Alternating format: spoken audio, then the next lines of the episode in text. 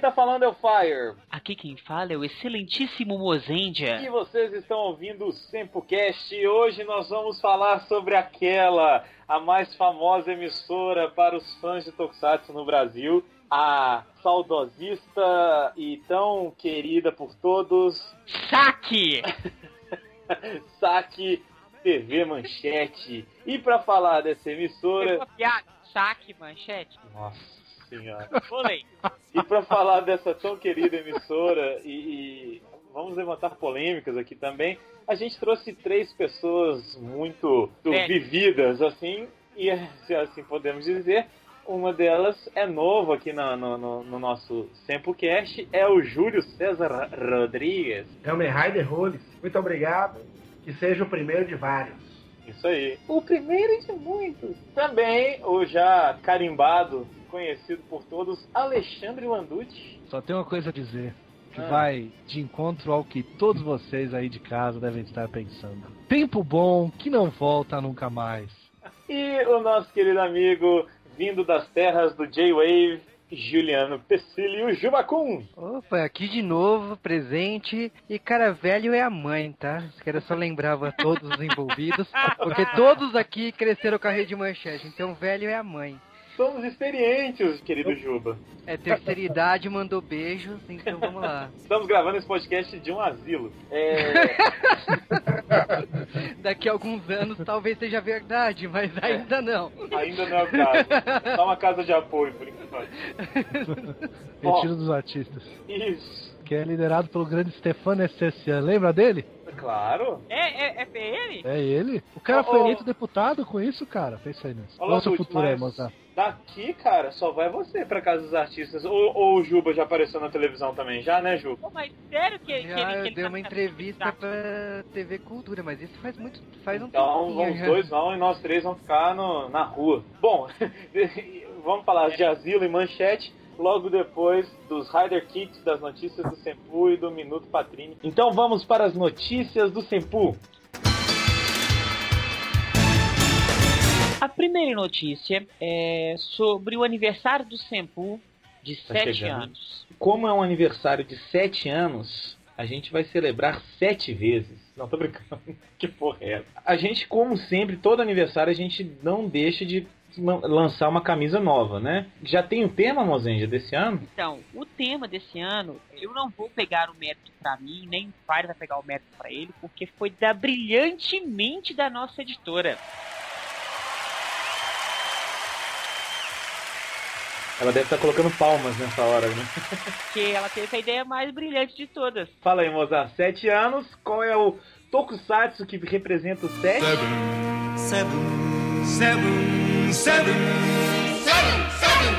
Ultra Seven. Seven, seven, seven. Então vai ser uma camisa do Ultra Seven. Como você pode conferir aí no corpo do post. É, já comecem a pensar se vocês vão comprar essa camisa ou não. Mentira, todos nós queremos que todos comprem porque é para comemorar o aniversário do site, né? De toda essa, essa coisa que é o Sempu. E o Sempu é vocês, nós somos o Sempu e todos juntos salvamos o planeta de monstros. A pré-venda vai ser estendida até o dia 6 de setembro. Então, como sempre, camisa pré-venda, faça o pedido, deposite e após o dia 6 de setembro a gente vai mandar fazer as camisetas. Por volta do dia 20 de setembro a camisa está sendo entregue em sua residência. Exato, e todo mundo sabe que no o Sempu não tem como você pedir depois, né? A gente infelizmente ainda não tem essa condição. Então se você não pedir agora vai ficar sem, porque a gente não guarda estoque, né, Mozende? Correto. Então faça o seu pedido para não ficar sem. Uma- a camisa tá sensacional, E a arte do ia Alexandre, falar né? agora a arte do Alê. Então ele, ele nunca nos deixou na mão, sempre com coisas uma mais bonita que a outra, as artes dele. Então vocês sabem que a, que a qualidade é boa, é só esperar que vai chegar na casa de vocês. Próxima notícia: o Sempu fechou sua primeira parceria, vamos dizer assim, com uma editora, né? E não é a Patrine dessa vez. Nossa, que piada tro... tro- trosca. Mas a editora aqui no caso é a editora Matrix, Matrix. O livro que tá aqui na minha mão, gente, o nome dele é o seguinte: Changeman, Jaspion, Jiraiya e Companhia.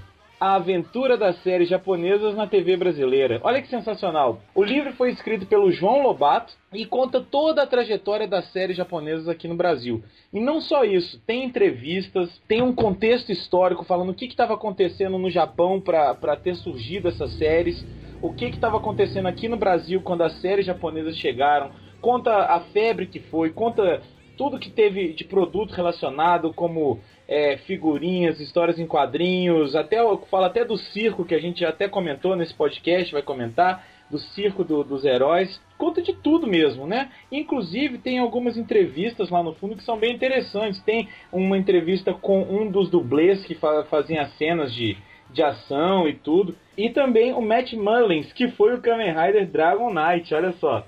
Então ele, o cara abrange o universo todo né? O João Lobato aí. O livro é bem bacana, fala um pouco de cada um dos heróis, fala das franquias, fala de, de tudo, de tudo que aconteceu de Tokusatsu em relação aqui a, ao Brasil. É bem legal, vem com muita imagem, bem ilustrado, vale muito a pena. Chama Changeman, Jaspion, Jirai e companhia. E esse livro não vai ficar para mim, esse livro vai chegar para um de vocês mas vocês têm que merecer o livro, não é só assim, ah, eu quero esse livro vai chegar, não. Mas veja, o que, que o pessoal tem que fazer para ganhar esse livro? Simples, você vai chegar, você vai dar um pause agora no cast, claro, não agora. Vou esperar a gente explicar primeiro. Você Isso. vai nos comentários desse post e vai responder a seguinte pergunta: O que a manchete significa para você? É, a gente quer saber. Eu até lembrei, me diz o que ela significa pra mim. Ela é o morango aqui do Nordeste.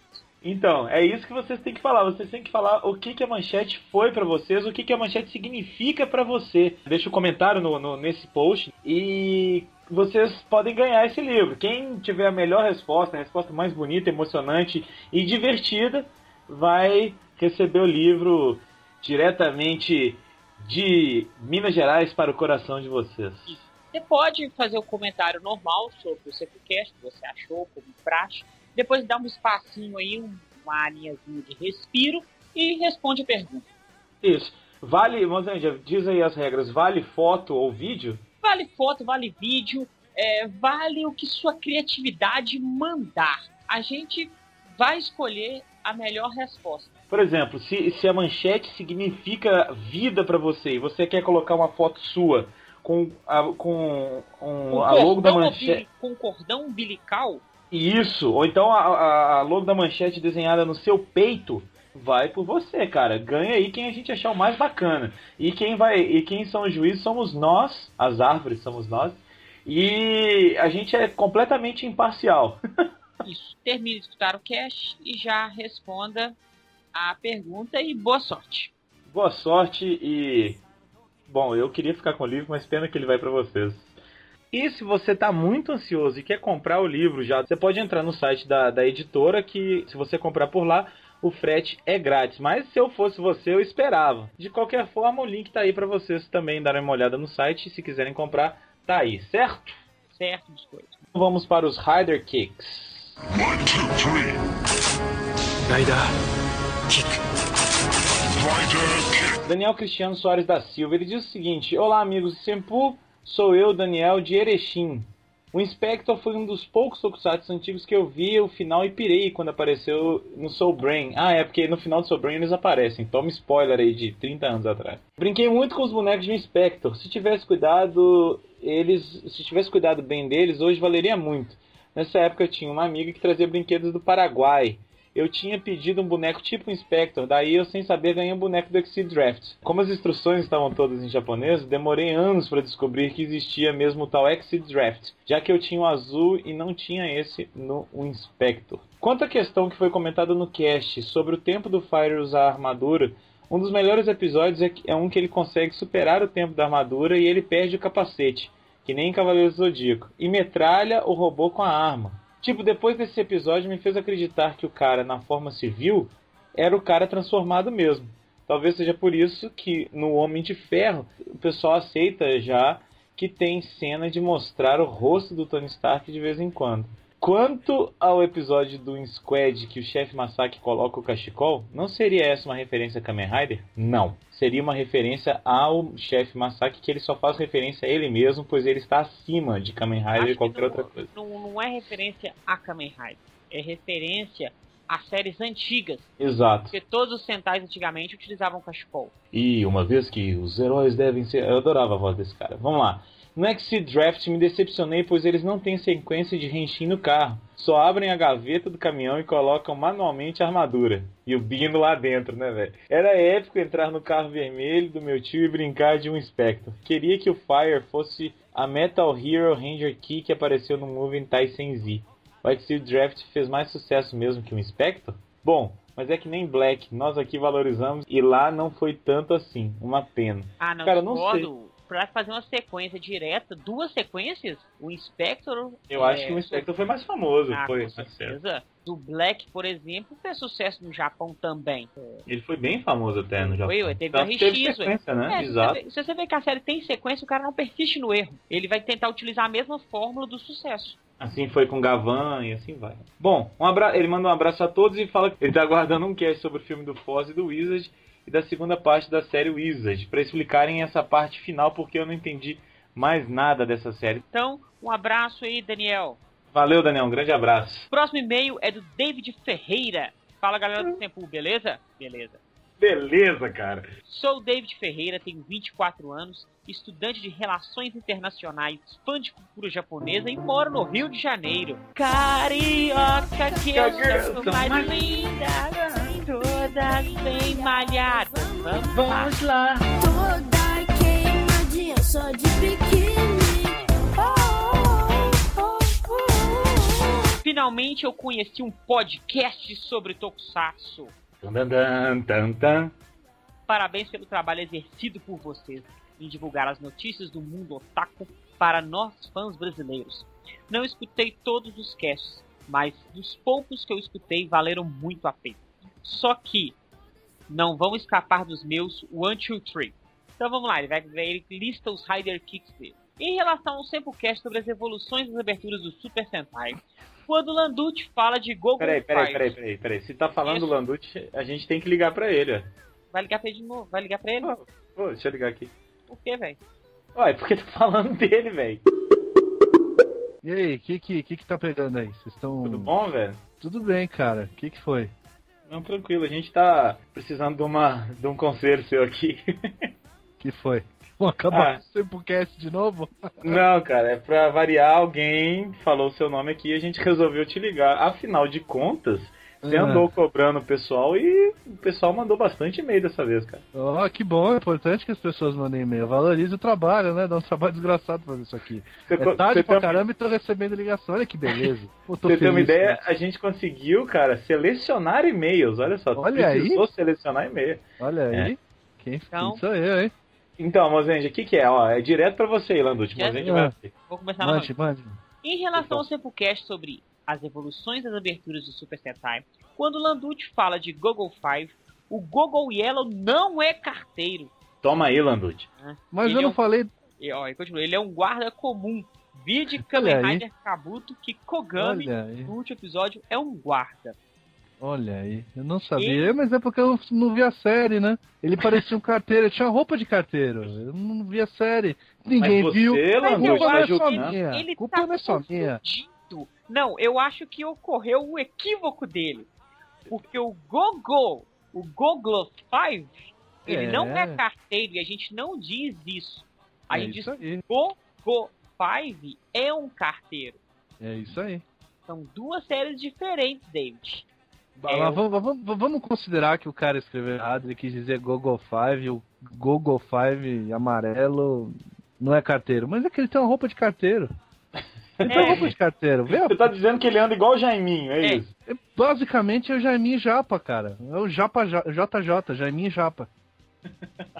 Mas aqui, confere isso aí, David. Manda um novo e-mail pra gente. Confere isso aí. Por favor. Vê se você E- confundiu o Google 5 com o Google, Google 5. E fala pra gente se seu nome é David ou Davi, cara. A gente tá em dúvida também. David é mais imponente, né, velho? David. É, é mais macho, né? David Copperfield. Continuando. Pode ser até estranho falar em um guarda comum, mas no Japão existem profissionais assim. Pode ser considerado que ele é um guarda de trânsito. Tá, ficou a dica, hein, Landucci? Tá, beleza. Não, é porque eu realmente não vi a série. E a roupa dele parecia mesmo de, de, de carteiro. Continuando aqui, ó. sobre as músicas, a minha favorita da série são Samurai Sentai Shinken. Depois de escutar o cast, eu comecei a baixar algumas aberturas do Sentai e concordo com o Mozart em dizer que Gek Ranger é muito boa também, junto com a de Hurricane. Diferente do Landucci, Ah, toma, mais uma. eu vi, Mais algumas, eu vi algumas séries completas e cheguei a uma conclusão. E vocês devem perceber que as séries Sentais como Shinkenger, Gekiranger e Hurricane são mais bem feitas pelo fato de usarem elementos da cultura japonesa, como os samurais, os ninjas e as artes marciais. Fazem com que as séries sejam mais bem feitas. Nada como fazer algo que fale de seu país do que falar de dinossauros. Sim, eu odiei Zero Ranger e Kyoryuja.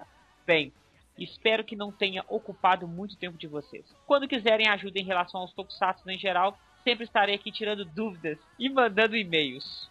Um abraço e banzai. E ele manda um Obrigado. PS aqui, ó. Estou à procura de um trenzinho para tirar a foto e mandar para vocês. Estamos no aguardo. Então, cara, por favor, por favor, eu te mando a minha com o suor do Mozende. Isso aí, lindo. Um abraço aí, David.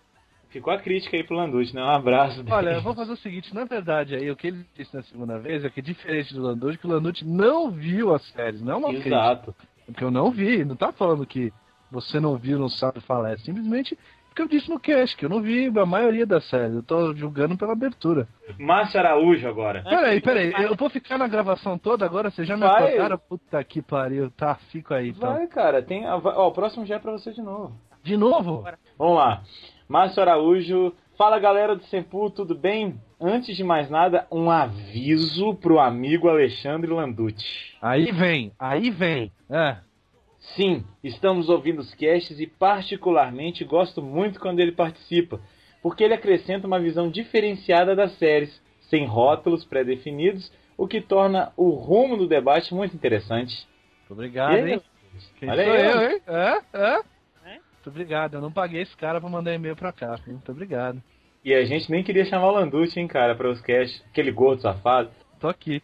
Sobre o cast de um Inspector, gostei muito da forma como vocês comentaram a série e fizeram menção às sequências Soul Brain e Exit Draft. Não sei se vocês perceberam isso, mas essa trilogia tem muitas semelhanças com os policiais do espaço. Olha só, Gavão e o Inspector, séries iniciais das trilogias que fizeram muito sucesso, gerando suas sequências. E no término das mesmas já se fala a respeito da próxima. Verdade. Tchim, confere. Charivan e Soul Brain recebem uma ajudinha do antecessor de maneira bem presente, além de manterem o mesmo chefe. Tchim, tchim. Scheider e Exit Draft, as piores em audiência em suas respectivas trilogias, com os heróis das séries anteriores mal e porcamente sendo mencionados. Perfeito. Aqui vale um parênteses, em Exit Draft o chefe não é o Masaki, eu achei que era, todo mundo achou que era, né, na verdade. Ele aparece em um episódio para fazer um link com a série anterior, mas o chefe mesmo é aquele que parece falando ao telefone na abertura. Eu não, cara, eu não sabia, porque eu nunca nem vi a série. Uma coisa que sinto falta no Inspector sobre o Exit Draft é a ausência de um grande vilão. Poderiam ter a Yakuza ou coisa parecida com o, como o grande mal a ser combatido. Acredito que teriam mais tramas interessantes com isso. Agora um Rider Kick para o Fire. Toma! Ah, olha aí. É, Alexandre Landucci elogiado e eu levo Rider Kick. Por que é que você parou de falar uma dádiva dos ninjas? Uma dádiva dos ninjas. Eu adorava quando você dizia isso. Vamos iniciar a campanha. Fala uma dádiva dos ninjas, Fire. Tá bom, cara, ó. Márcio Araújo, você, seu e-mail foi uma dádiva dos ninjas. Uma dádiva dos ninjas. Tá bom? Beijo no seu coração. Ah, não, tem mais. Também. tem mais coisa no e-mail aqui. Também gostaria de comentar sobre o novo projeto Sempu. Aí, olha aí. Aparentemente vinculado com o YouTube. Não vejo a hora de poder saber sobre o que realmente se trata. Mas vindo de vocês, tenho certeza que será algo de qualidade que vai agradar a todos os fãs de Sempu. Sabe o Já que vai me ser? Qual, qual é o Ah. nome dele? Qual que é o nome dele? É o Márcio? Márcio, é um novo ensaio sensual da Patrine. Agora em vídeo, né? Agora É, em vídeo. Só que só esquecemos que tem que fazer, em vez de fazer uma conta no YouTube, tem que ser no RedTube. Aí, aí sim. Tá, tá meio picante. Mas se você não sabe do que, que a gente tá falando, tá aqui o link do ensaio, da, ou do primeiro ensaio da Patrina. Acho que o Mozart já até corrigiu esse link aí. Corrigiu o link estava quebrado, agora ele não está quebrado mais. Já me prontifico de imediato a dar todo o feedback possível sobre isso assim que for lançado. Um grande abraço a todos. Márcio Araújo, meu, meu peito está inflado, estou metido. Não, meio, meio esquisito falar isso. Ui. Estou convencido depois desse, desse e-mail seu. Muito obrigado, continue me seguindo aí. E, cara, elogie mais ao Fire, menos ao Landucci, por favor. Posso fazer só É. um comentáriozinho sobre o que ele falou?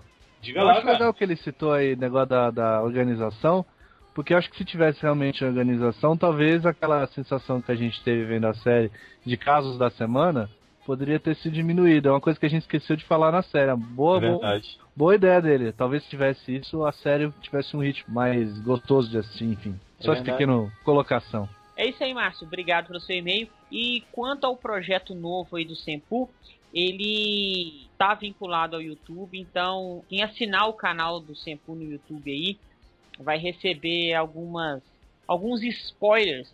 É legal. Você acha, tá achando legal? pai?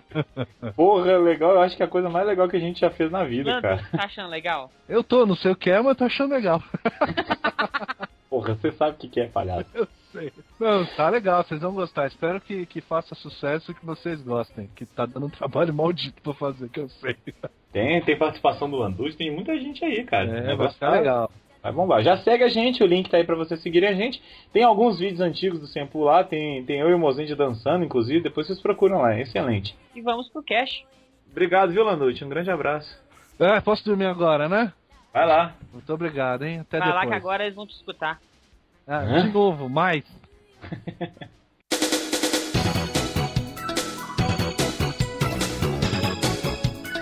Minuto Patrini!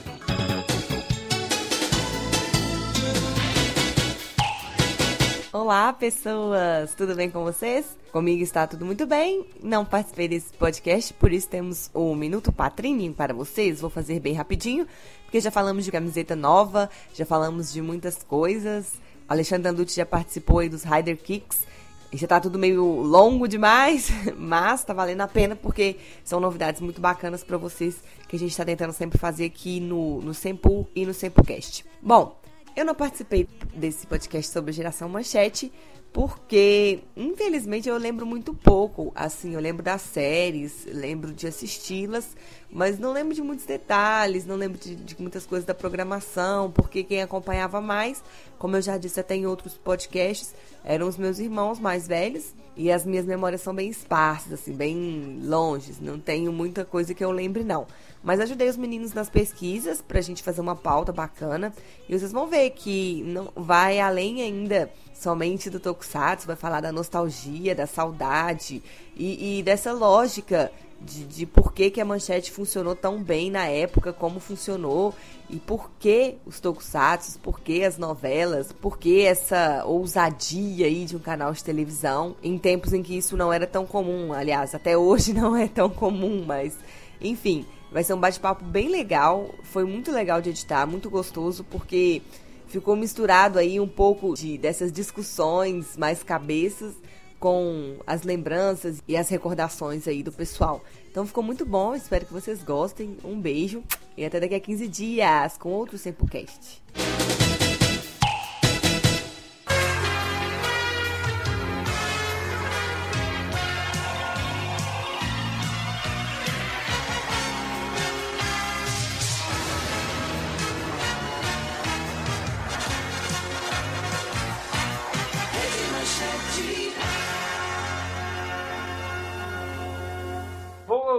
Esse papo sobre a querida e saudosa rede Manchete, perguntando pra vocês, quando a gente fala Manchete, o que que, que que vem à cabeça de vocês? Landucci. Manchete, acho que a gente tem que lembrar, obviamente, do Tokusatsu. É o que fez a fama da emissora, pelo menos a primeiro, primeiro momento. É o que fez a emissora sair do traço, digamos assim, e conseguir rivalizar em alguns momentos com as emissoras, as primeiras emissoras, especialmente a Globo. Chegou a ser primeiro lugar e depois as novelas deles que foram, enfim, diferenciadas, usando uma palavra da moda, abusaram de, de- de nudez e putaria para conseguir audiência. Eh, não que tivesse só isso, mas enfim, foram elementos que eles usaram e que até então não apareciam nas outras novelas. Mas a primeira coisa que me lembra que você fala manchete pra mim é Tokusatsu e posteriormente anime. Pra mim é Pantanal. Pantanal, né? Eu pensei na mesma coisa que. E o Jonas Bloch, não era não, né? Não. Só faz- De novo Jonas Block, de novo Jonas Block. Cara, o, objetivo de vida agora vai ser convidar Jonas Block pra falar no Sempocast, é isso, né? Não, na verdade ele é, ele é neto, a gente Patrono. falou isso, não? a gente falou Sobrinho disso, né? neto do Sobrinho Adolfo neto Block. Do Adolfo Bloch, que é o criador da manchete. Por que o Adolfo Bloch resolveu criar a manchete? Porque Ué, ele cara. já tinha a sua editora, a editora Block, que é uma editora que, que existiu durante mi- milhões de anos, né, seria um exagero, mas existiu por mais de 40, 50 anos. Foi uma editora muito importante no mercado também de quadrinhos, porque trouxe muita coisa pela primeira vez pra cá. Já tinha revista Fatos e Fotos, já tinha revista Manchete. E aí ele resolveu, com a concessão que foi aberta, Aí ele conseguiu o seu, a sua vaguinha no, entre as emissoras em que as concessões estavam sendo cedidas e ele conseguiu ter a sua, a sua emissora de televisão. Ela começou porque tinha as concessões da Tupi e da Excelsior, né? que tinham Isso, foi isso. sido É, mas a Rede Manchete, principalmente assim, nessa disputa de sinais, tem que lembrar que, primeiro, essa briga já tinha acontecido junto com o Silvio Santos, que tinha pego, alugava o horário de outras emissoras, como também a Editora Abril. A Editora Abril, ela não conseguiu o sinal, ela perdeu a, a, a competição, né, para o Grupo Block, e anos mais tarde ela conseguiu a licença que foi a MTV, canal que... a- acabou de perder. Sim, exatamente. Que ela não sabe o que ela vai fazer com o sinal. Ela, ela não pretende devolver pro governo. A gente sabe como a licença de um sinal demora para se conseguir, ela não vai entregar, mas ela também não sabe o que ela vai fazer com o canal. Se for pensar também, é o fato do fim de uma rede que é, é o não saber administrar qual que é, é o foco do, do momento. A manchete na época, ela tinha muito merchandising, mas assim, era extenso. Eu lembro muito mais de propaganda muito maçante em Cavaleiros do Zodíaco, porque em 15 minutos de propaganda, eram 15 minutos de propaganda vendendo bonequinhos e artigos de Cavaleiros do Zodíaco. Mas isso era o acordo, né? Isso é um acordo para esses. O lance da manchete, que a manchete foi inteligente, foi quando ela trouxe ah, os primeiros tokusatsu e posteriormente aos animes, ele, ele montou um pacote de marketing, né? O tokusatsu veio para o Brasil desde sempre, sempre teve tokusatsu na televisão brasileira, desde lá do National Kid, aí teve Vingadores do Espaço, Robô Gigante, eh, Ultraman, Ultra Seven, etc. Mas nessa retomada foi depois que a Everest trouxe as fitas VHS para cá, isso começou a ter um- uma procura razoável, nada de especial, mas alguém na manchete criou uma. uma viu uma, uma, uma possibilidade daquilo eh, virar dinheiro e junto com essa, essa questão da venda do merchandising. Tanto é que todos os programas, tanto Tokusatsu quanto anime na manchete, eles tinham uma veiculação maciça de produtos Viraram licenciados daqueles né? é, exato. Era, e, exatamente por isso que ela conseguiu, conseguiu uh, se manter, porque era uma programação que você não tinha outros canais, né? Esse tipo de Sim. produção não, não tava fora de moda, não passava mais, não se tinha. A manchete trouxe isso de volta, depois se espalhou para um monte de outros lugares. Mas o merchandising é fundamental. Sem isso, eu acho que eles não conseguiriam trazer tanta coisa. A gente seria extremamente ingênuo de acreditar que o que motivou a entrada dos, dos programas na grade da emissora foi simplesmente cultura, né, acharam, cara? não, porque eles acharam legal e etc. É. Não. Foi porque eles tinham um acordo financeiro muito bom aí, em termos de quanto eles recebiam. Que é o que funciona na televisão desde sempre sempre vai funcionar desse jeito. Você Então. tem anúncio, fica no ar. Não tem anúncio, sai do ar. É, cara, mas é que a Rede Manchete ela também tem um histórico de acordos mal resolvidos, né? O Tokusatsu não tinha emissora pra entrar e tipo a Everest precisava vender porque ela tava com fitas pra dizer para entregar pra locadoras, mas todo mundo queria anime, que é o anime do Bak, e todo mundo queria o anime que a Everest trazia, mas ninguém queria o Jaspion e Changeman que eles tinham na mão. Então, É, tipo, produto fora de moda, né? É, foi fora de moda, ninguém queria. Fala, todo mundo que olhava falava assim, pô, mas isso aí é Ultraman, porque é, a única coisa que remetia na cabeça das pessoas era o Ultraman que tinha passado lá atrás. Uhum. E foi um acordo, assim, muito mal explicado que a Everest entregou a série, tipo, não ganhou muita coisa. Ela pegava os blocos dos comerciais. O que acontece é que, tipo assim, essa fórmula de alugar um bloco, que hoje talvez seja normal com igrejas e outras coisas que bastante normal na TV, eles fizeram na época, acabou que a fórmula se repetiu 10 anos depois, quando Cavaleiros do Zodíaco veio pro Brasil, foi o grupo Santoy, também, né? foi alugado. A troca é o seguinte, todos os blocos de comerciais eram da Santoy, então tipo, só passava comercial dos brinquedos da Santoy, e era assim que eles ganhavam dinheiro. A Everest, no caso, para ela conseguir suprir e começar a ganhar dinheiro, ela começou a comprar empresa para fazer máscara de carnaval do Changeman, começou a comprar é Começou a tudo que vinha licenciar, né? é, é, licenciar Qualquer e fazer ela começou a comprar mesmo, por causa que ninguém queria fabricar. Então ela começou, ela mesma, com o dinheiro que ela ganhava, investir e começar a fabricar ela mesma. É um, tipo, hoje analisando isso, é um suicídio puro, por causa que, tipo, ela saía do ramo de licenciamento de fitas e tal, pra abrir fábricas. E lógico, se a série desse errado, ia tudo pro buraco. É, o risco é absurdo, né? Hoje em dia, eu acho muito difícil alguém é, arriscar Não, dessa não forma. não. Tanto não. que, por exemplo, New Kendo foi exibido na Rede TV e teve um sucesso estrondoso. É, estrondoso não, É, teve um Mozart, sucesso. sucesso. Não, pra Tokusatsu. seguinte- Pra Tokusatsu é estrondoso. Pra Tokusatsu foi estrondoso, mas pra televisão foi um sucesso que eles não esperavam. Pelo tanto que foi pago pela série, uma, uma série que tava encalhada lá, que tava tomando poeira na rede TV, assim, ah, vamos passar? Vamos, vamos passar isso. Não fizeram nenhum brinquedo, nenhum. Eu não, não cheguei a perguntar pros outros dois. Ô, ô, senhor Júlio César, qual que é a primeira coisa que você lembra quando a gente fala de manchete? Cara, a primeira coisa que eu lembro é só as novelas, cara. É, eu acho que. Engraçado. Você, o, Ju, o Gil, você também é novela ou é, ou é Tokusatsu? Cara, pra mim é o slogan da manchete. Porque Ah, virou boa. notícia, virou manchete. Não dá pra esquecer essa frase. Uhum. Agora É nessa pegada do anime, eu não sei se. Acho que os mais velhos vão lembrar. Passou um anime muito. Acho que nessa época muito, muito pouca gente conhecia que era o termo anime. Passou um anime que se chamava Volt 5. Alguém lembra? Nossa, não lembro disso.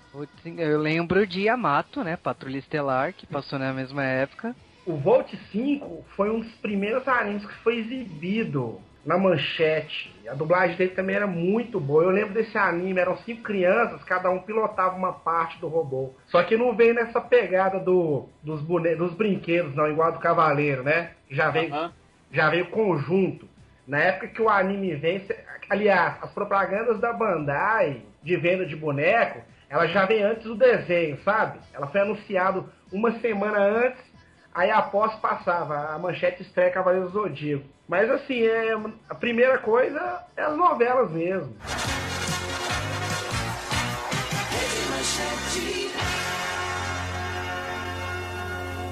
É engraçado porque, como a gente tá falando aqui do, do Tokusatsu, não foi uma coisa tão planejada assim, né? Eles chegaram meio que, que na miúda pra rede numa época que ela tava meio mal das Ela pernas. precisa- precisava colocar coisa no ar, cara. Exato, né? Ela Cara, na-.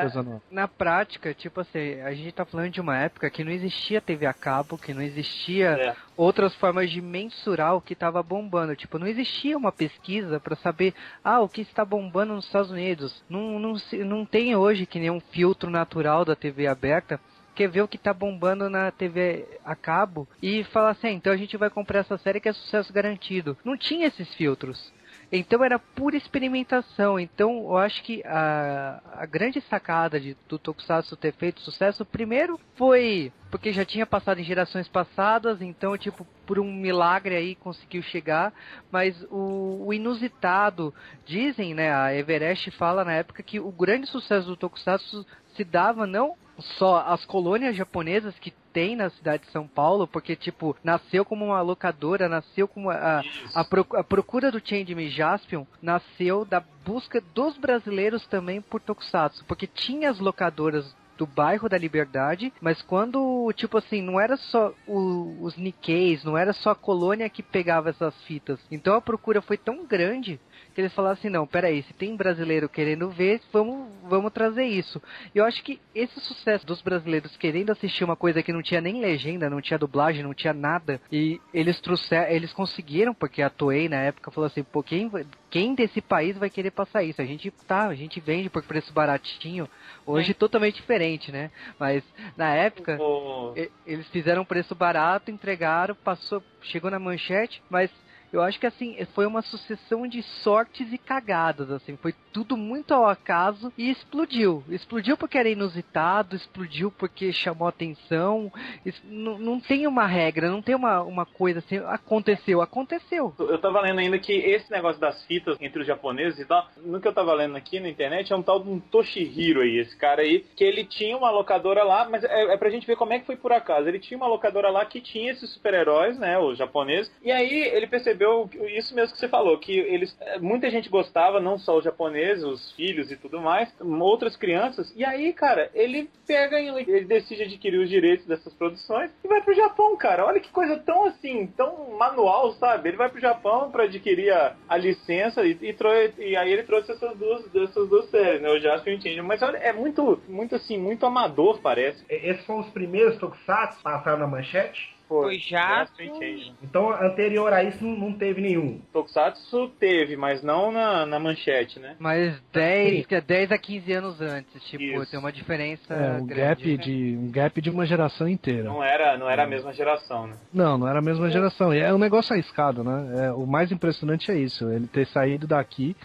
e ido até lá para comprar os direitos já com uma ideia de, não, eu vou pegar esses direitos porque eu sei que isso vai sair bastante, porque eu sei que a gente pode dublar, pode licenciar e de repente a gente pode até levar na emissora de, de TV, por que não? Então é uma coisa muito arriscada.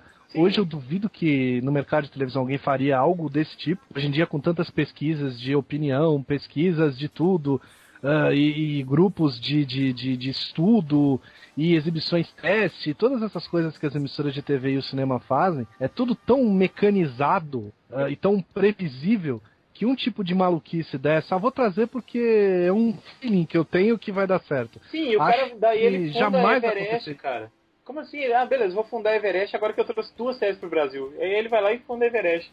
E É, e cara, é tipo, esse cara que é o dono da Everest, depois ele vendeu a empresa, depois ele fez a, a empresa que ainda continuou na vanguarda, porque ela, ele trouxe o Yu Yu Hakusho, eu acho que foi o grande, o último grande anime que ele trouxe aqui no país. Então, ele tinha feeling pra, pra o que ele tava fazendo. É, Só que eu acho que foi uma sucessão de caragas. Inclusive, ele quis trazer Gridman, né, que é da Tsubaraya, É. e não quiseram entregar pra ele. Ele teve que vender aqui no Brasil o Super Human Samurai. Que a gente tá devendo um cast até hoje.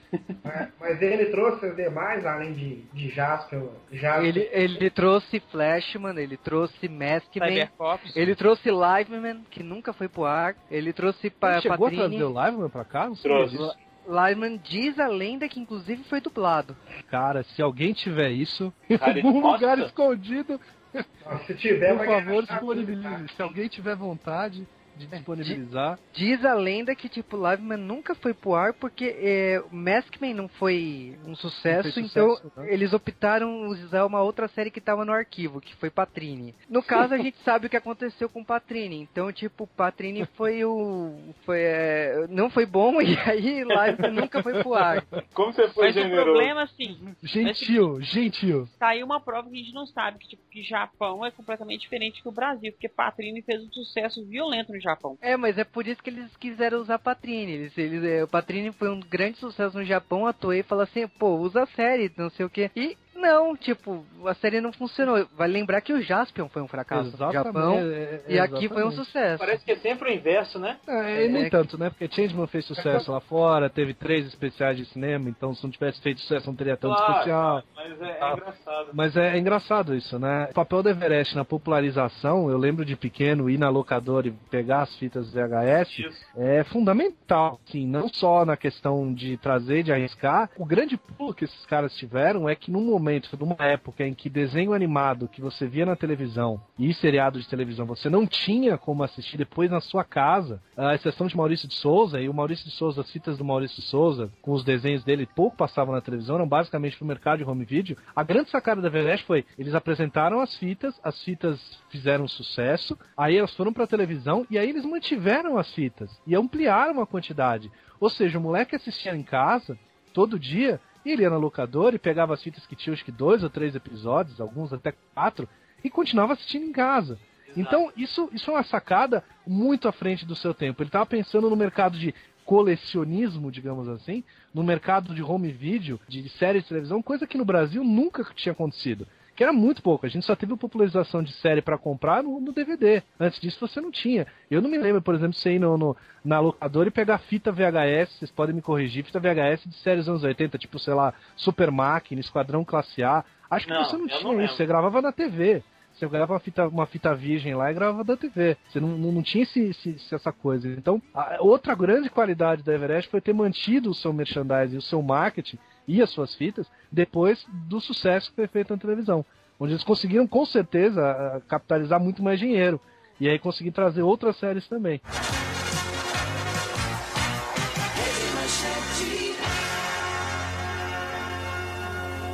Bom, aí, gente, teve esse, esse começo de manchete aí e, e o, o Toku até agora, como ele chegou e, como ele foi importante pra isso, e daí surgiu esse termo que, que vem, entre aspas, assombrando a galera que tá envolvida com o Tokusatsu, que é o tal do Era Manchete. Eu, eu falei com o Landucci uns dias atrás aí, e eu quero ver o que, que vocês acham disso. Pra mim, a Era Manchete, o Tokusatsu na Manchete, pra quem é fã, pra quem, quem, igual a gente fala de Tokusatsu e tudo mais, foi uma desgraça, perdão da palavra, e também foi uma glória, né? Uma glória por quê? Porque muito do nosso público e muito da- da- do pessoal que convive e fala de Tokusatsu veio daí. Veio da infância, do Tokusatsu assistido quando pequeno e tudo mais, Jaspion, Changeman, Jirai, Tereréu. Mas por que uma desgraça? Porque, cara, tem gente que ficou preso aí. O Júlio César Rodrigues só fala do Kamen Rider Black, não fala de nenhuma outra coisa, cara. Então eu acho que prende a galera demais. O que, que vocês acham? Eu acho, que o, eu acho que o Júlio tinha que responder primeiro, já que ele foi citado nominalmente. Vai lá, Júlio. Ah, cara, primeira- primeiramente, porque o Kamen Rider Black é o mais foda, né? Pronto, já falou do Kamen Rider no cast, beleza. Já falei, pronto. Agora, Mas o que, que você acha disso, eu Júlio? acho, minha opinião, a manchete é uma coisa que acho que muita emissora nunca teve. Ela, ela tinha culhão. Ela não se importava muito em, orar, em mostrar coisa em, em qualquer tipo de horário. Não sei se você se, se você se lembra das propagandas que passavam à tarde dos filmes que era exibir à noite. Vocês se lembram? Não, não lembro. Minha memória não é tão boa assim, cara. Eu lembro das novelas, cara. Das novelas eles não. Eu lembro da Maite Proença andando pelada, cavalgando a Dona Beija. Ah, lembro do mas Malhar é da, da, da Pantanal, que em determinado momento a novela virou 15 minutos de trama e 50 minutos de banho de, de, de, de- de rio, só pra você ver a Cristina Oliveira pelada Era e a melhor parte, né, cara? É, Pois é, mas era, o- era, eles, eles tinham essa, essa, essa coisa de. E, e você tem que botar isso também no contexto histórico, né? A gente tinha acabado de sair de uma ditadura militar, a televisão brasileira meio que sab- não sabia exatamente como lidar com essa liberdade. Então não era. Acabou que não sendo só a manchete. A manchete foi a primeira a fazer esse tipo de coisa, mas depois todas as emissoras meio que embarcaram nessa, né? Criou uma tendência. A manchete sempre foi um pouco mais ousada, igual eu falei. A Sim, a manchete foi mais ousada. essas chamadas das novelas, eu lembro, eu almoçando, eu pequeno, esperando para poder ir pra aula, e passando as chamadas das novelas, a dona Beija andando no cavalo nua, assim, cara.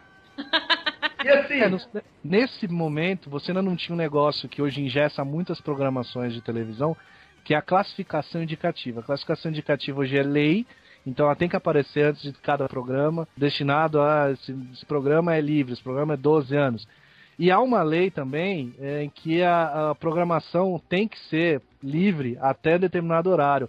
Se, se eu não estiver enganado, ela é até 10 horas da noite. Ou seja, você só pode colocar filmes e programação livre na TV aberta até às 22 horas.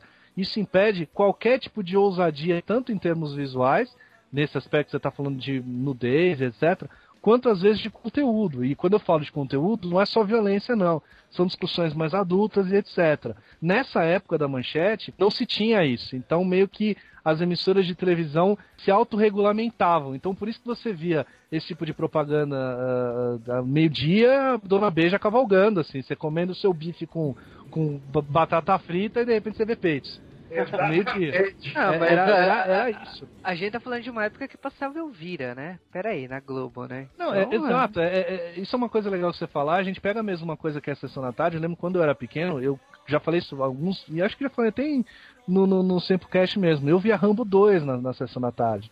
É, 2 o- que eu extremamente violento. O SBT passava o último Virgem, né? Então, tipo assim, era uma época que passava qualquer coisa mesmo na televisão. A manchete era mais cara de pau. Pessoal, É, só me fala o que, que eu perguntei pra vocês aí, caramba. Vocês foram pro outro lado. O que que, que, que, que vocês acham disso que eu falei? Da era da manchete pro Tokusatsu. Vocês acham que foi benção, desgraça ou um, mi- misto dos dois aí? Não, foi uma benção? Foi, deu tanto certo, porque você pode ver que foi só ascensão e depois a queda total. Certo. Porque foi Jaspion, Changeman, Flashman e Jiraiya, Giban e foi crescendo. E as outras emissoras foram na onda. Record, Band, Globo. Gazeta, Globo. Elas foram tudo na onda, pera. Tokusatsu dando sucesso, vamos comprar nossos Tokusatsu também, Eu né? acho que o grande problema aqui é que, já que não tinha pesquisa e não tinha nada, e aliás eu ponho a culpa aqui na Toei, uma das culpadas é ela, justamente que tipo assim, existia um contrato de preferência pra quem comprasse séries e tal. Então, tipo assim, era a Everest que comprava a maioria das séries. Mas chegou no momento que todas as emissoras queriam e a empresa não estava dando conta, tipo, começou a surgir outros concorrentes comprando séries do Japão, começou a passar Metalder na, na concorrente, começou a passar Google Isso. Five na concorrente, começou a passar Gaban e Scheider na Globo, começou a passar Charivan na Record. De repente, tipo assim, tava passando 12, 14 séries ao mesmo tempo e a Rede Manchete ela não tirava as séries dela que ela tinha no ar. Então passava Ja- eh, Jaspion e Changeman, depois substituiu com Flashman e tipo, eles não tiraram as séries antigas. Então eles começaram a colocar mais e mais séries, chegou a, a ter blocos e mais blocos de Tokusatsu de, de de uma, na parte da manhã, à noite. E a Record, e a, Record a, a Rede Manchete, a Gazeta, a Bandeirantes, a Rede Globo.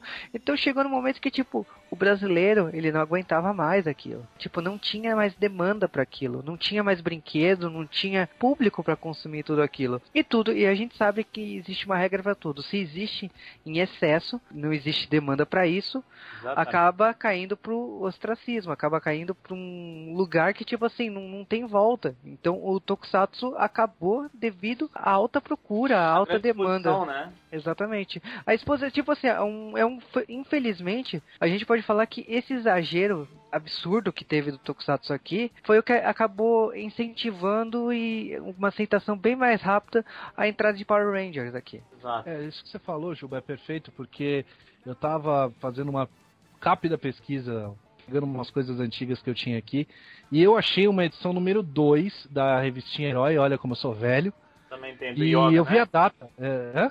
É do Yoga na capa? Isso. E se você for ver a data de É publicação, mesmo morro de é, cara, ela é de janeiro, janeiro ou fevereiro de 94. 94, você ainda tinha Tokusatsu passando na manchete, em looping ainda. Ainda tava, junto com Cavaleiros do Zodíaco. E a primeira, uma das primeiras matérias, o primeiro lugar que eu vi Power Rangers. Ainda eh, eh, o pessoal, quem fez a matéria, eu não vou me lembrar de quem, é- quem fez a matéria, mas acho que foi o, o Marcelo Del Greco, ou o Nagado mesmo, ah, com as imagens do Power Rangers, com as imagens do Z-Ranger ali, colocando com os, os, os kanjis e tal, com, em japonês, com as imagens explicando para as pessoas o que, que viria por aí. Ou seja, automaticamente, por você ter tido essa exposição maciça ah, ao Tokusatsu, as pessoas pegaram o Power Rangers muito mais fácil. E Power Rangers tem uma vantagem, isso é uma coisa que é muito clara, que o Power Rangers é uma, uma, uma série destinada ao público ocidental. Diferente do, do- de qualquer Super Sentai, de qualquer Kamen Rider, de qualquer Metal Hero e etc. É uma série pensada para o público ocidental. Então é como se a gente estivesse vendo uma série de televisão de super-herói. Então pra gente desce muito mais fácil. São é, os relacionamentos dos personagens funcionam mais fácil. A gente está acostumado a ver esse tipo de coisa. Por isso que ela foi tão aceita. É, e respondendo já a pergunta se é uma benção, uma é a mesma coisa. É, um- é meio Batman, entendeu? Começou como uma coisa ótima. É como o Batman diz no segundo filme lá, no, no Cavaleiro das Trevas. É, ele é um herói que acabou se tornando um vilão. E é exatamente isso. É um herói que, pra depois, enfim, é, popularmente acaba se tornando uma coisa, uma coisa ruim. E é isso que aconteceu com, com, com a Manchete. Ela fez tão bem como trazer, mas depois ela não soube administrar o que ela tinha em mãos. Ela jogou tanto na cara das pessoas, massificou tanto, passava quatro séries, cinco séries por dia, que em determinado momento ninguém mais aguentava ver Changeman, Jasper e etc. Cara, E, e é um fenômeno tão rápido que só soube pensar em termos de, de, de período, a Everest é de 85. Mas, é, Changeman e Jasper começaram a passar no Brasil em 88, é isso, né? Isso. 88. E, e- e saturou já no final dos anos 90, ou seja, não durou nem 10 anos, cara. Tava lendo aqui na internet, teve um ano que chegou a passar 16 séries japonesas, cara. É um 16. absurdo, cara. E não era uma série japonesa que passava no sábado ou passava terça-feira. Uma passava na terça, outra passava na quarta, sabe, como série americana. Não, passavam essas 16 séries todos os dias. Ah, não tem então quem isso aguente, é isso é uma massificação maluca, cara. Não tem como você aguentar, não tem como você ter anunciante pra tudo isso. É, uma- é um fracasso anunciado. E muitas séries ah, acabaram passando no Brasil meio despercebidas. Eu já falei isso aqui no, no podcast que a gente gravou sobre o filme do Gavan, mas eu gostava mais de Gavan do que gostava de Jasper. E Gavan é uma série extremamente maltratada no Brasil. É Foi uma verdade. série E muito a questão, a questão do, do, do, do Gavan e do Jaspion é o seguinte: é, é a questão como que o Jaspion veio. O Jaspion, sim, ele pegou a nova geração de Tokusatsu, porque a, a geração anterior eram nossos pais, e essa nova geração se apaixonou com o Jaspion, foi muito bom. Aí depois, quando você revê Gavan, você acha, nossa, que tosqueira. Só que você não para e pensa, Gavan é muito mais antigo do que o Jaspion. É, cara, Gavan é mas 82, né? O, o Já, o Gavan- Jasper é 85. Não, mas eu falo assim, o Gavan tem seus méritos, assim, é precursor do, do gênero e tal, mas eu acho ela mais agradável que o Jaspion.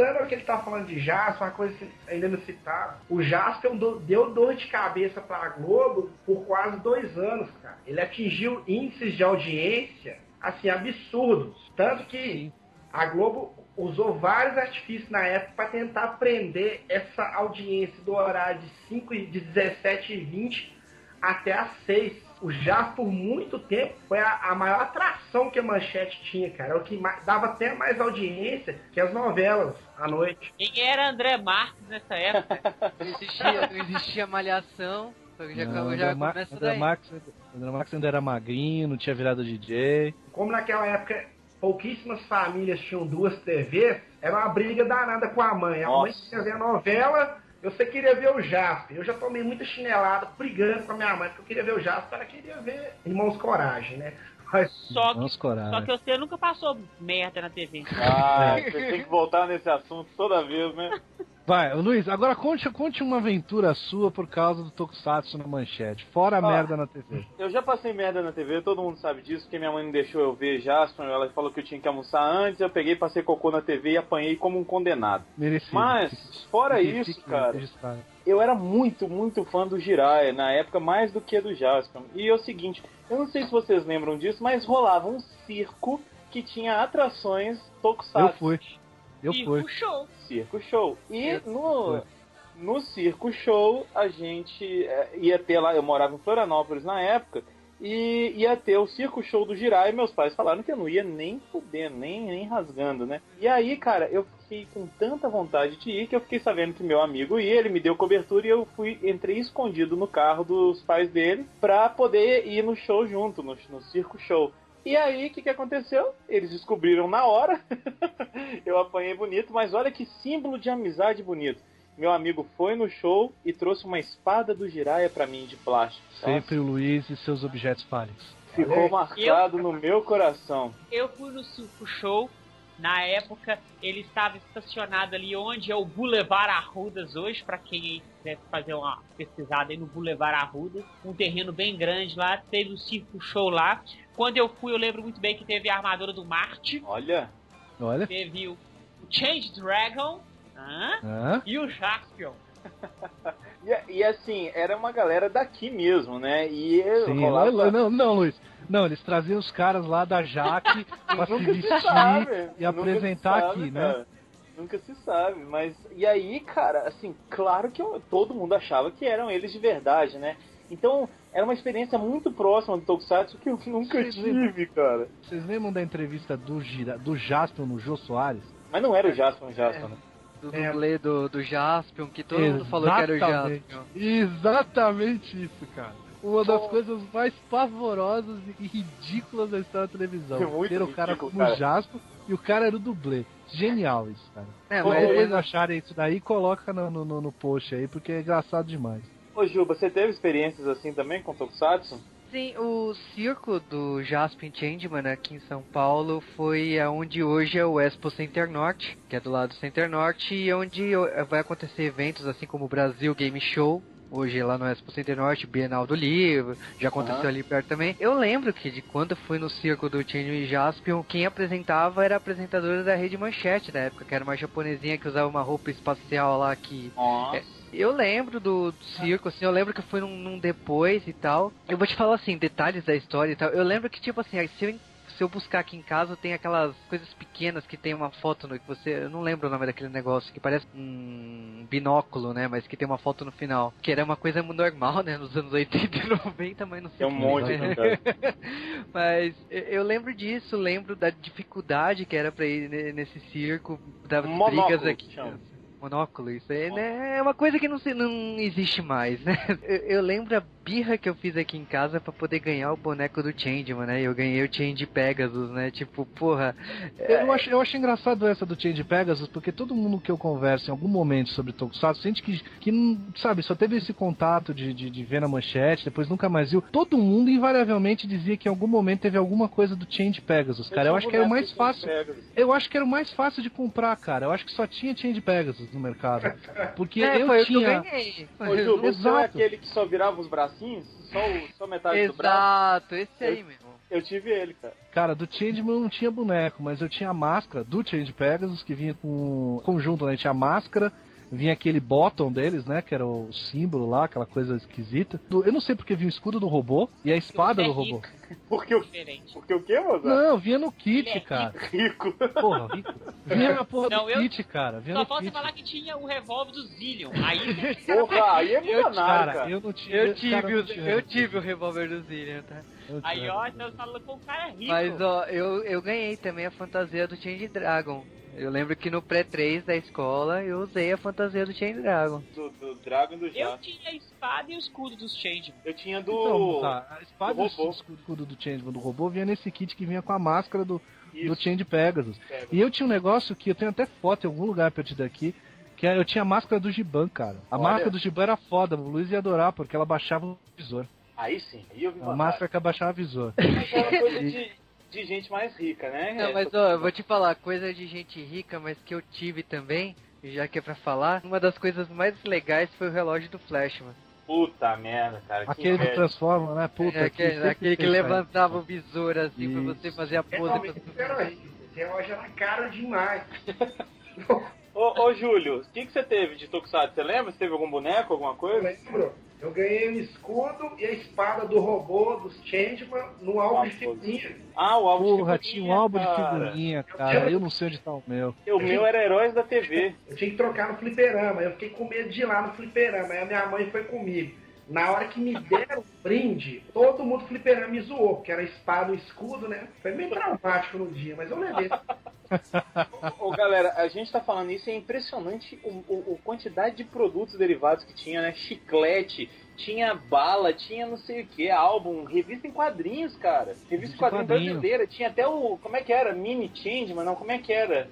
Change Kids. Change E era bom, cara, cara. Change Kids. Eu Era tenho bom. duas revistinhas de Change Kids aqui em casa. Olha só Cara, isso. É tinha, teve paródia, teve paródia no- na revistinha dos Trapalhões, cara. Uhum. Isso, era tão febre que o Trem da Alegria gravou a música chamada Change My E Jaspion. sem licenciamento. O Alexandre saber que muitos produtos, na época, Ah, tinha licenciamento. cara, licenciamento é um negócio anos 2000, velho. Nessa época aí é. É. Tudo nego fazia em casa. A exceção dos bonecos, eu acho que muita coisa aí não tinha licenciamento nenhum. Você De lembra de uma coisa que o, o gibi do, do Google Five que saiu no Brasil, só os personagens se vestiu com a roupa do Google Five, mas o robô era o Flash King, os vilões eram os vilões do Flash, mas tipo, só trocaram as roupas, colocaram aí colocaram na capa Google Five, tipo, oi? É, e, e esses quadrinhos eram todos feitos aqui, né? Eu acho que o Nagado até escreveu alguma coisa. Sim, é, é, Isso. tipo, Ele fez roteiro de alguns, Alguns desses. É que era, era um estúdio à parte, ele fazia pra Ebal, depois acabou indo pra a editora Abril. Então, tipo, é, na época da Ebal era aquele formato americano, depois que foi pra Abril era o formatinho clássico.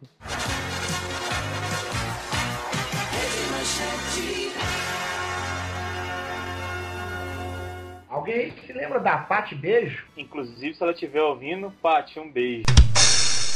Hum, Carlos Beijo, Alberto curtiu essa, hein? a Paty Beijo, cara, ela ficou até mais bonita depois. Silicone mandou Tá- beijos, né? Você tem foto aí da Pati Beijo? Pô, tá Não, no- ele- Pera aí, joga que a no gente- Google pera aí hoje. que a- pera aí que a gente já resolve isso já. Ué, Cara- só você googlar aí que você vai ver seios dela violento aí. Essa é a Pati Beijo? Cara, Tá de sacanagem. Não, agora ela é Pat Beijo, não. Agora ela é Patrícia Kiss.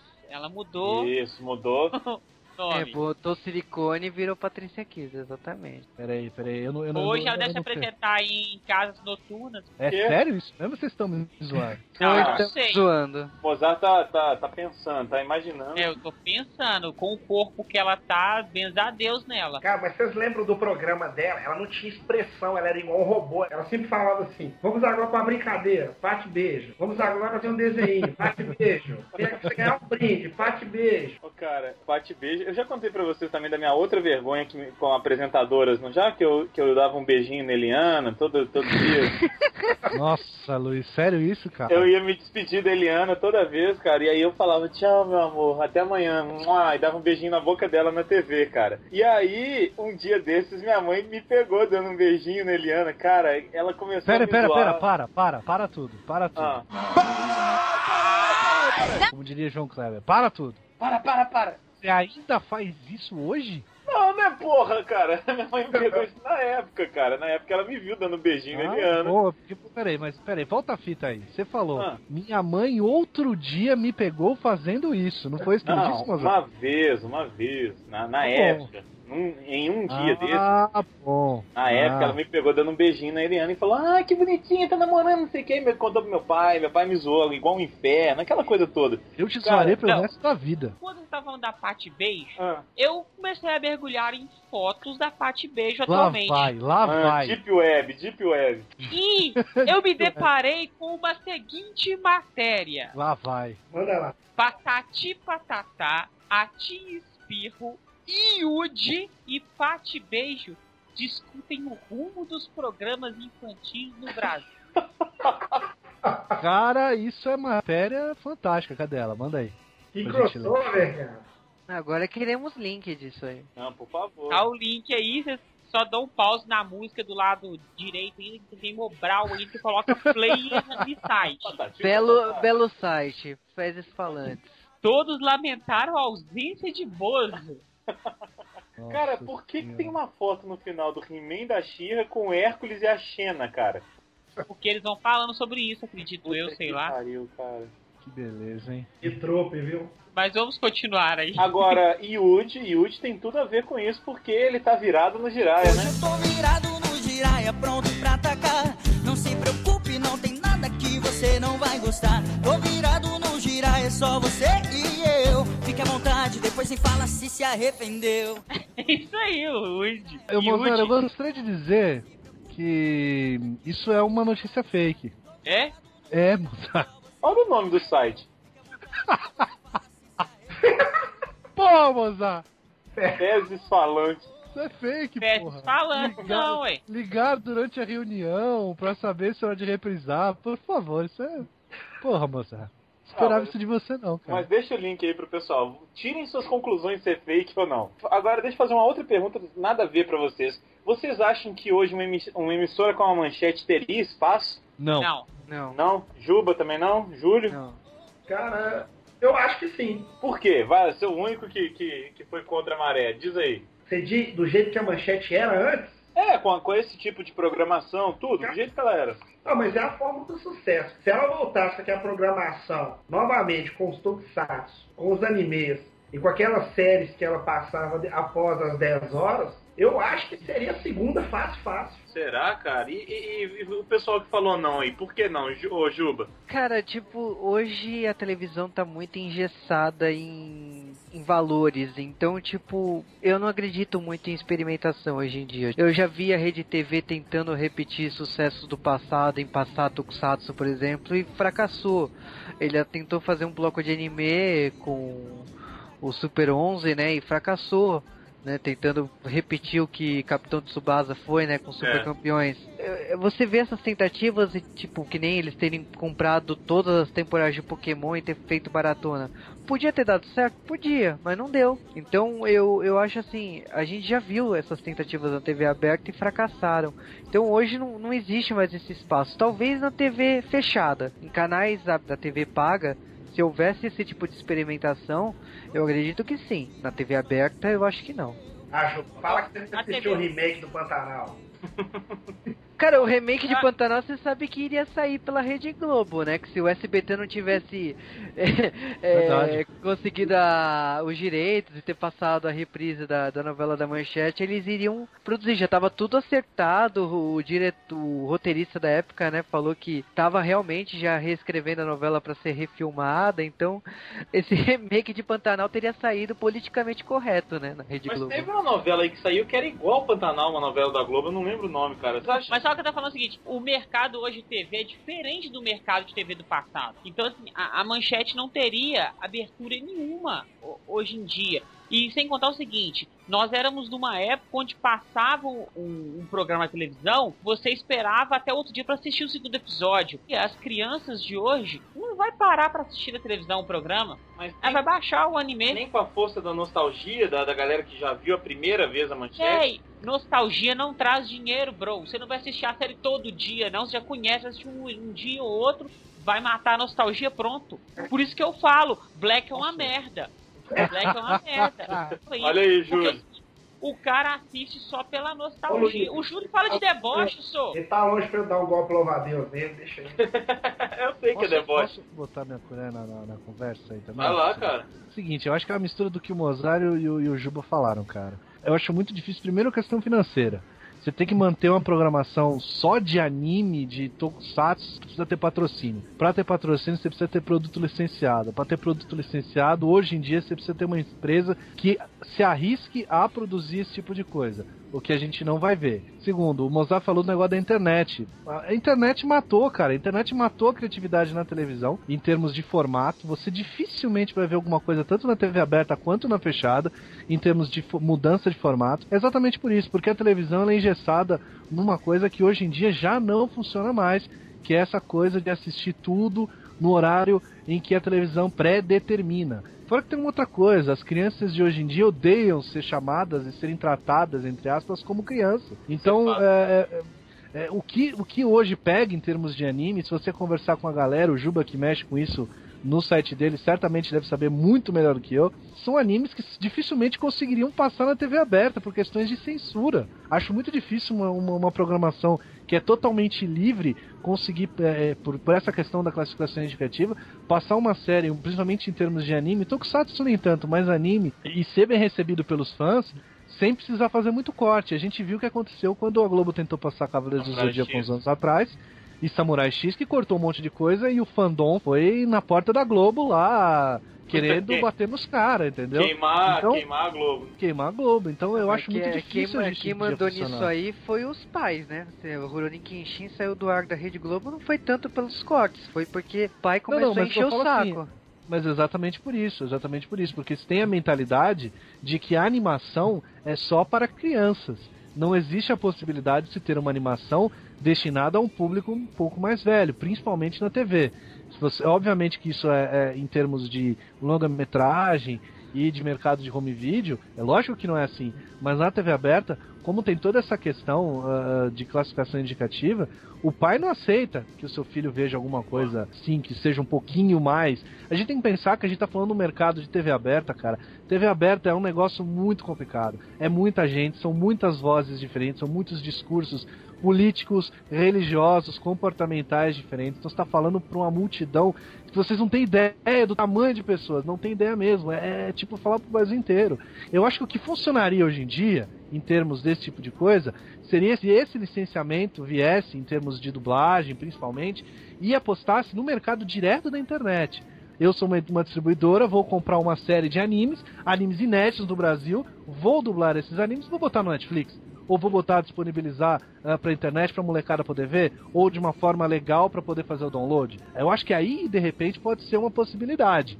É, o que- principalmente no mercado de anime. Não sei pro Tokusatsu, porque entra naquela coisa que a gente sempre fala do Saban, né? Que comprou os direitos de, de das coisas da Toei, etc. Pelo que eu entendi, então, da, da conversa de todo mundo, o negócio é que funcionaria no, no, no fechado, né? No canal fechado, talvez, e muito mais na internet, é isso? Eu acho que na É, internet, serviço- sem dúvida. Sim, principalmente. O Alexandre falou exatamente o que eu tava pensando. Eu pensei pela, pelo fato da dublagem, no caso do anime, certo? Certo. E tem muita gente, que eu assim, pessoal, principalmente vocês sempre sabem que eu louvo muito a dublagem aqui do Brasil, entendeu? Tá. A minha segunda melhor e fim de papo. Só que é o seguinte, foi, foi igual o Alexandre falou. Eu acharia bacana eu poder ver vários animes em português. Claro. Mas na TV ele fica inviável. Agora, essa ideia de poderem dublar, aí você assistir em um canal da internet, ou, ou um site que seja, isso sim seria bacana. Mas É. aí você precisa de uma ousadia, né? Aí você tá entrando no, no empresário que tem a ousadia de Mas chegar lá tiver ousadia e alegria. alegria, Nosso lema é ousadia e alegria. A nossa cara é pagode todo dia. Cheio de estilo, na pressão eu vou com tudo. Só espalhando ousadia pelo mundo. Que isso? Era Neymar, né? Era Neymar. Nossa, Precisava, né? Faltou, né? Tava não indo sei, tão, eu- tão bonitinho. Não aguentou, né? Não sei se essa ideia que eu falei do, do, do direto pra internet, se seria possível em termos do que a gente tem hoje de mercado. É uma coisa que daria pra ser feita ou é, tipo, utópico ainda aqui? Cara, eu acho que em termos de, de mercado, eu, eu confio muito mais num Netflix hoje em dia. No Netflix não, que eu acho que o Netflix é o principal, né? Mas o Crunchyroll, que é só voltado pra animes e, e dramas e tal. Nem sabia Eu, eu, eu acho que tem muito mais chance do que o do que a TV a cabo, porque tipo assim, eu- a gente teve o Animax que teve uma gestão duvidosa, eles erraram, enfiaram o pé na jaca. Tipo, E tinha virou- anime. E virou é, um canal Team, né, cara? E virou hoje É. um canal Team. Exatamente. A equipe que cuidava do canal era o mesmo canal do AXN.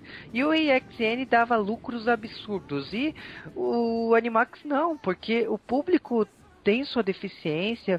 Eu acho que, tipo, o, infelizmente, público brasileiro de anime e tokusatsu, ele não é rentável para um canal a cabo. Então por isso que o Animax É falhou e, tipo, os caras não souberam trabalhar com a marca, fizeram um monte de cagada. Era gostoso assistir aqueles animes novos, recentes, todos dublados, tudo bem que era tudo dublado na Alamo, mas era era legal, era, era pra, legal pra caramba. No, no caso, assim, hoje ter Tokusatsu atual, vai, tirando Super Sentai, se tivesse os as outras séries, as outras produtoras que estavam passando no Brasil, seria legal? Sim, mas infelizmente, tipo assim, é uma parcela do público muito pequena. Então eu acho que não. Agora, talvez esses Tokusatsu antigos, se fossem licenciados pelo Netflix, ou se fossem licenciados pelo Crunchyroll e viesse com a dublagem da época, pode ter chance... só. Eu sou totalmente contrário, eu já até brinquei no último podcast, na minha despedida, gente que faz assinatura pra volta à manchete ou pra trazer esses tokusatsu de volta pra televisão. Gente, com todo respeito, vocês não vão conseguir. Nenhuma emissora vai bancar isso. Isso é absolutamente inviável. Vocês deveriam pensar em alguma coisa ligada à internet, onde a coisa é possível.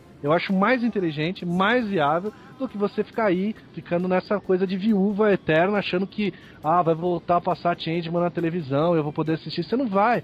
Porque o Mozart disse, cara, você que é nostálgico, vai ver um episódio, vai ver dois, depois não vai ver, cara. Você não vai ver. Todo, quando passou Cavaleiros do Zodíaco de volta, eu tinha assistido quando era criança, eu assisti um episódio, assisti dois, depois não vi mais. Porque eu já tinha visto aquilo. Eu já Exato. sabia o que ia acontecer. Não é Então você tem que novidade, apostar no público novo. novidade. Exato, você tem que apostar no público novo. E aqui parece que não se aposta. Não se tem essa, essa ideia de se apostar no novo. Se eu perguntar no meu timeline do Twitter, perguntar, me indique aí umas 10 animes que você está vendo, todo Ah. mundo vai passar coisa nova. Eles estão vendo onde? Porque eles estão baixando.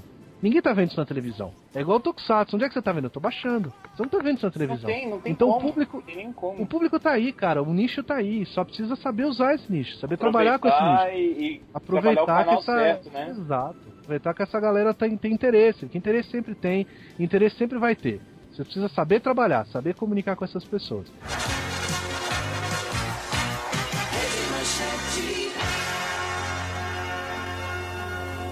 quero encerrar. Aqui não tem como dar nota pra uma emissora, né? Mas, rapidinho agora, manchete pra vocês. Juba, o que, que foi? E por quê? Cara, a manchete é saudade, se for pensar numa palavra assim, porque foi a emissora que eu entendi o que, era anime. Eu já tinha, eu brinco que eu, eu já tinha assistido anime no SBT quando eu descobri que Pequeno Príncipe era um anime, mas foi com a Rede Manchete que eu descobri as animações japonesas, assisti Doraemon, assisti é, Dom Drácula, depois comecei a assistir Tokusatsu e foi até o fim, assim, eu, eu assisti muita coisa, eu acho que basicamente tudo da minha infância, assim, veio da Rede Manchete, dos outros canais, mas todas as produções japonesas são da Rede Manchete. Então, eu, o que me remete é saudade. É, é uma coisa que sempre vai virar papo de bar entre as pessoas que cresceram daquela época. E é uma coisa que vai ser nostálgica e talvez as crianças, os adolescentes de hoje em dia, nunca irão entender a importância que uma emissora teve pra gente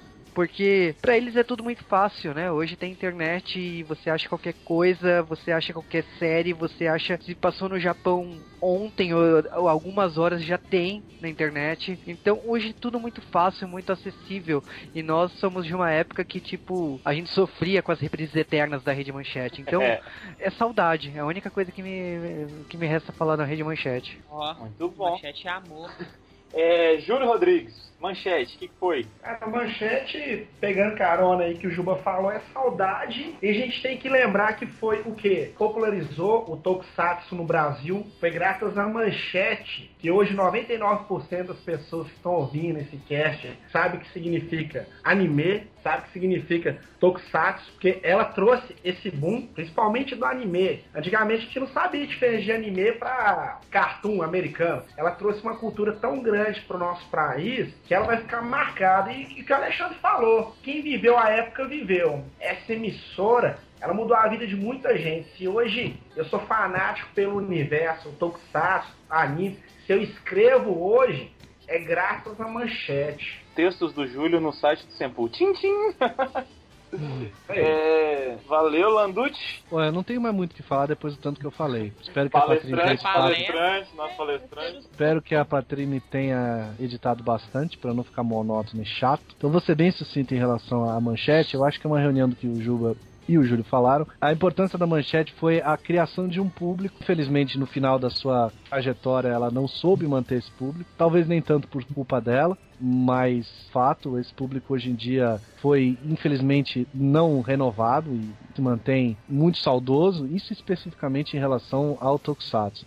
Em relação ao anime, que eu acho que é um aspecto diferente. Né? Em relação ao anime, ela plantou as primeiras sementinhas, ela, como disse o Júlio, ensinou muita gente o que significava anime, apresentou os primeiros grandes sucessos, revolucionou a televisão, dá pra gente dizer isso, quando trouxe Cavaleiros do Zodíaco, que conseguiu ser primeiro lugar de audiência com desenho japonês, num país ocidental, acho que isso é não me recordo de outro lugar que isso possa ter acontecido, fora o Japão. Não sei, posso estar falando menor bobagem. Se alguém tiver dados, por favor, eu gostaria muito de saber. Mas eu acho que, ao mesmo tempo que ela é saudosa, e a gente gosta muito dela exatamente por isso, porque ela, pra gente, pra nossa geração, plantou todas essas sementes, a gente tem que eh, entender eh, que a vida continue. A gente não pode ficar viúva dessa, dessa emissora para sempre. A gente tem que continuar prestando atenção no que acontece no mundo em relação a tudo. Ela é importante, foi fundamental, de- criou a semente, mas ela não pode ser responsável por cortar a árvore. Então a árvore tem que continuar sendo regada e para isso que as pessoas precisam abrir suas cabeças e continuar indo atrás de tudo que acontece nesse mercado, se tem interesse, se foram mordidos pela mosquinha e continuam fãs até hoje. Afinal, o jardineiro, né? É Jesus e as árvores. O jardineiro é Jesus e as árvores somos nós. Bom, como o Mozenja sempre encerra, eu vou falar o seguinte: se não fosse a manchete, eu não estaria no Sempu, porque foi por causa dela que eu me interessei e tudo mais, né? Então, assim, não sei se o Sempu seria melhor ou pior, mas eu não estaria Certamente melhor e mais leve. mais leve, ma- menos homossexual no, no caso das. O pessoal tá me chamando de homossexual por causa das minhas, das minhas últimas referências no último podcast. Mas, cara, enfim, eu amo a todos, sem distinção. Manchete é um. Foi muito importante pra mim por causa disso. É, agradeço a ela por isso, mas acabou, já era. Tchau. Mozendia. A manchete. Ih, lá vem. Se não fosse a manchete, não sei se hoje eu conheceria Tokusatsu, se eu me interessaria por Tokusatsu. Então, não sei se o Senpu existiria, não sei se eu conheceria o Fire, não sei se você estaria escutando esse podcast hoje. Mas uma coisa é certa, a manchete foi boa? Foi, foi ótima. Enquanto durou, acabou. Agora existem outros meios de você procurar o Tokusatsu. Então, utilize a manchete apenas como o seu pontapé inicial para você curtir Tokusatsu. Hoje, caminhe com suas próprias pernas, então procure as séries que você quiser. E o Tokusatsu não acabou juntamente com a manchete, como muitos dizem. Olha aí, bonito, hein? Gente, muito obrigado a presença de todos. A gente se vê. Jabás, jabás rápidos, por favor. Juba, da onde a gente te encontra? Cara, São Paulo? E, e- e na Interweb? cara, vocês conhecem, né? Se não conhece, acesse lá gwave.com.br. Eu sou lá o Juba Kun, né? Do Gwave, podcast de cultura pop nerd japonesa. Então, se vocês curtem Sessão da Sessão tarde. da tarde, filmes trashes, videogames e filmes em geral, produções coreanas, produções japonesas, ouve lá o G-Wave. Muito bem. Alexandre Landucci? Ah, eu tô. tô só no Senpu. é isso? Então tá bom, obrigado. Eu já falei demais, cara.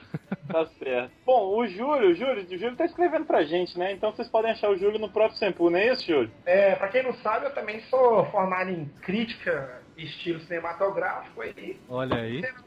Quinzenalmente eu faço uns reviews de animes mais ligado pela crítica. Assim, o meu lado otaku fala altas vezes. O Fire deve saber que deu uma polêmica com o Cavaleiro Zodíaco Ômega, né? Se ameaçar Eu. que minha mãe não tá podendo sair na rua. Mas é, mas é, eu escrevo quinzenalmente, quer me achar, tô no Sempu aí. Muito obrigado, gente. Até a próxima. Daqui a 15 dias, o patrão encerra. Um beijo a todos e você que está escutando, um beijo, um pate-beijo para você. Ah, excelente, hein? No contexto. Falou, galera. Até a próxima. Valeu.